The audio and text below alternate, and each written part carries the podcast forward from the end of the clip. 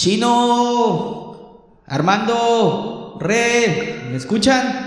Ah, según yo, esta es la frecuencia del podcast, como me acuerdo cuando grababa con ellos. Pero no sé, según yo todo está funcionando bien, la radio de onda corta está jalando. Pero bueno, si me escuchan, estoy aquí todavía en la mazmorra. No se olviden de mí. sabía que no debía hacerle caso al chino cuando me dijo, prueba el VR de PlayStation, no te va a pasar nada.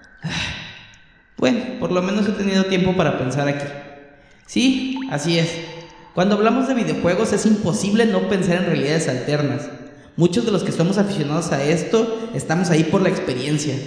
El saber que lo que es ser un agente de fuerzas especiales buscando venganza, el sentir la emoción de un joven matando colosos, el vencer el miedo a morir mientras enfrentas hordas de enemigos en tanto buscas la sangre pálida, o el ser el héroe del tiempo que terminará con las calamidades en una tierra olvidada. Sí, todas esas son referencias a videojuegos que me han llevado a otro mundo y que me han hecho desde reír hasta sentir una gran tristeza, pasando por cosas como respirar agitado en una intensa pelea por un jefe.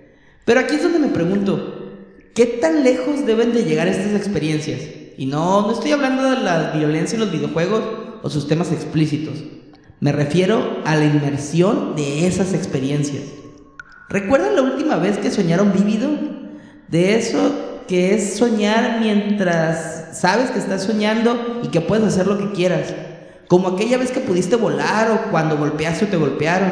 O cuando viste a Pennywise a los ojos y te moriste de miedo. ¿O por qué no? Cuando sentiste a esa persona que tenía años que se fue y te fundiste en un abrazo. Ahí es cuando nuestro cerebro desdibuja las barreras de lo real y lo fantástico, de lo que son los recuerdos y de las creaciones de experiencias que nunca hemos vivido.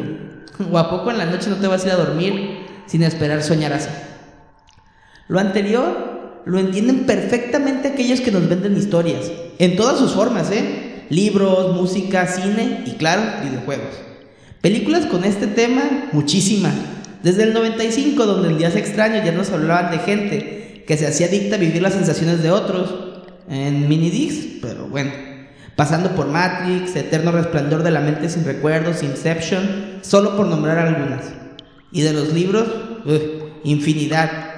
Que yo me acuerdo perfectamente todavía que estas son historias que te sumergen tanto que crean historias e imágenes más vívidas que en la pantalla de plata. Me puedo acordar perfectamente cómo el tiranosaurio Rex nadaba por un río gracias a Michael Crichton. Pude oler ese aire rancio en la sala de la corte imposible que describía Kafka en el proceso.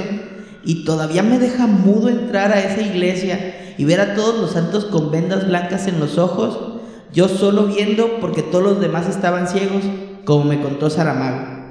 Todas estas experiencias han sido como sueños vívidos. Y en los videojuegos, pues, ¿qué les digo? Nada de lo que les haya contado en, otros tantos episodios de 8-Bit. Pero volviendo a la pregunta original, y ya con todos estos antecedentes, ¿ustedes creen que el Nintendo 64 en su momento fuera conocido como Project Reality es mera coincidencia? ¿O no les parece extraño que haya sido Morfeo, hijo de Himnos, el encargado del reino de los sueños, en dar el nombre al proyecto que dio vida al PlayStation VR y que me tienen ahorita aquí en esta mazmorra. E igualmente que Google tenga su propia versión en Daydream, la visión que tienen de la realidad virtual. Todos los desarrolladores buscan darnos de manera más directa y más satisfactoria esa descarga de químicos que nuestro cerebro nos pide, con la, como las drogas más duras.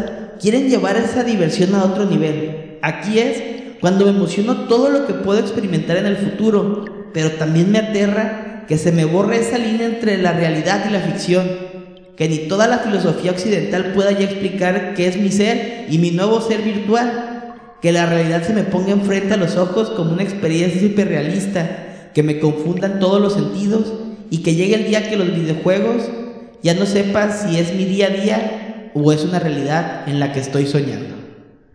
Así es, eso es lo que yo pienso y lo que he pensado en esta cueva de la realidad virtual. Pero bueno, creo que ya se está desactivando esto. Nos escuchamos pronto y no le hagan caso al chino. Cuidado con la realidad virtual. Nos vemos en y nos escuchamos en A-Beat Broadcast.